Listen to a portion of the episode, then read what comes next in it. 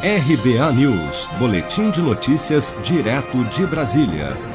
O Atlas da Violência 2020, que analisa as mortes por causas violentas no Brasil, aponta que 43.890 pessoas negras foram vítimas de homicídio em 2018, o que corresponde a 75,7% do total de 57.956 assassinatos registrados no ano.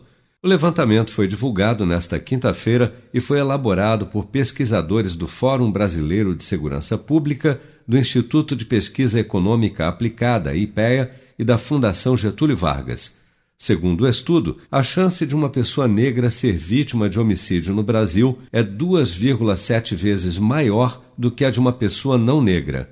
Para Samira Bueno, diretora executiva do Fórum Brasileiro de Segurança Pública, estereótipos culturais têm levado a sociedade a uma criminalização da juventude negra das periferias.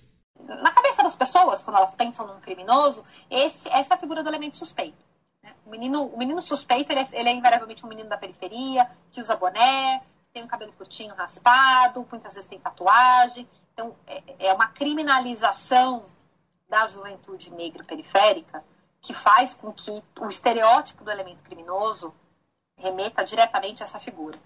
Então, quando a gente olha para quem são as vítimas das intervenções policiais, é isso. 99%, às vezes 99,9% são homens, são sempre do sexo masculino, são meninos muito jovens, eu estou falando de adolescentes e jovens mesmo, adolescentes 13, 14 anos, é esse o momento que eles é, começam essa exposição à violência e muitas vezes acabam sendo mortos é, pela polícia. É, muitos começam é, você tem ali, né? É, é, é, são, são meninos que moram em áreas periféricas, alguns envolvidos com atividades ilícitas, outros não.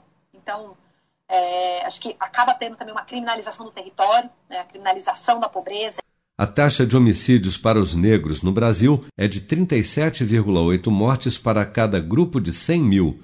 Já entre os não negros, a taxa de homicídios é de pouco mais de um terço, cerca de 13,9 mortes por 100 mil indivíduos.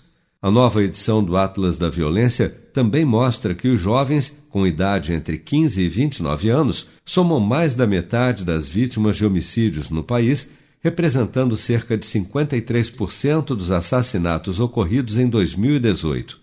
A taxa de homicídios jovens no Brasil é de 60,4 para cada 100 mil indivíduos, mais que o dobro do índice geral de homicídios, considerando todas as faixas etárias, que é de 27,8 assassinatos para cada 100 mil indivíduos no país.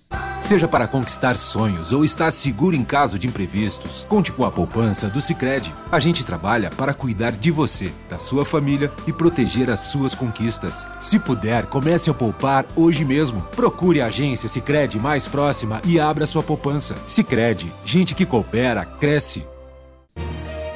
Com produção de Bárbara Couto, de Brasília, Flávio Carpes.